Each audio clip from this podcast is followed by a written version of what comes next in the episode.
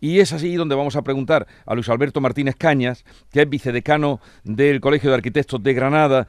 Luis Alberto Martínez Cañas, buenos días. Hola, buenos días.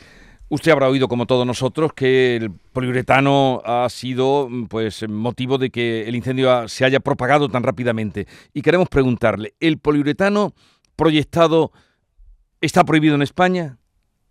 Bueno, mm, vamos a ver, el, poliuretano proyectado se ha venido utilizando eh, mm, digamos, con, toda la vida, eh, porque ha sido un material que tenía una gran prestación aislante.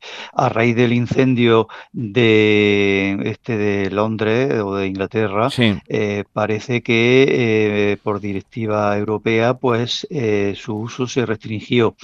Em, pero en el momento en el que se construyó el edificio eh, era perfectamente un material válido, además con unas buenas propiedades térmico aislantes.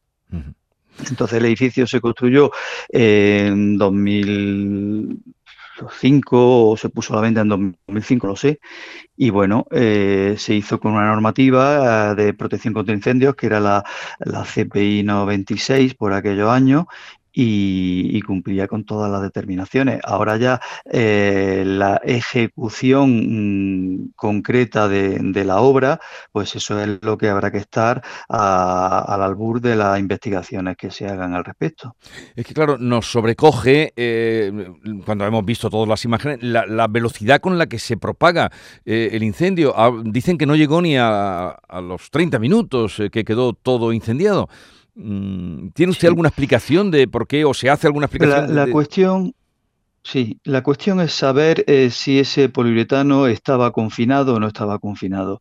Eh, es decir, que eso es lo que habrá que, investigar, porque normalmente ya digo que este material se ha utilizado durante muchísimos años, eh, se ha utilizado como material aislante en el interior de la cámara que, constituye, que constituyen los cerramientos de los edificios, que están formados por una hoja exterior y una hoja interior, ambas de ladrillo normalmente.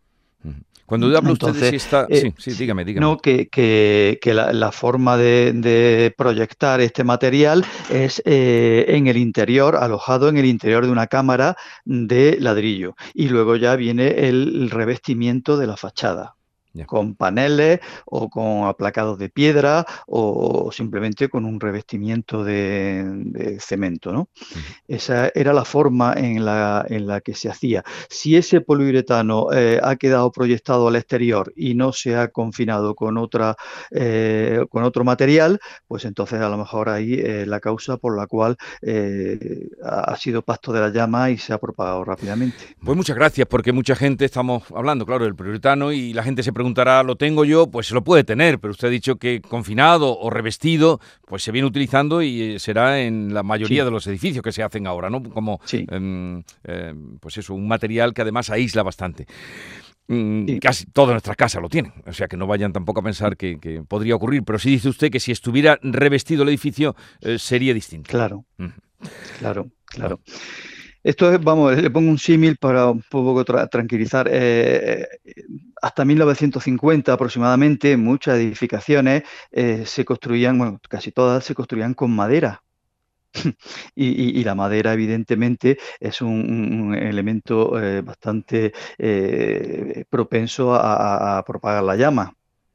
Entonces, bueno, eh, esto quiere decir que se va eh, eh, evolucionando, pero tenemos que asumir pues lo que tenemos y cada vez se van descubriendo nuevos materiales y nuevas cuestiones que van modernizando las edificaciones. Hasta también hasta hace no mucho el fibrocemento era un material que también se utilizaba con frecuencia. Luis Alberto Martínez Caña, vicedecano de arquitectos del Colegio de Arquitectos de Granada, gracias por estar con nosotros. Un saludo y buenos días. Buenos días.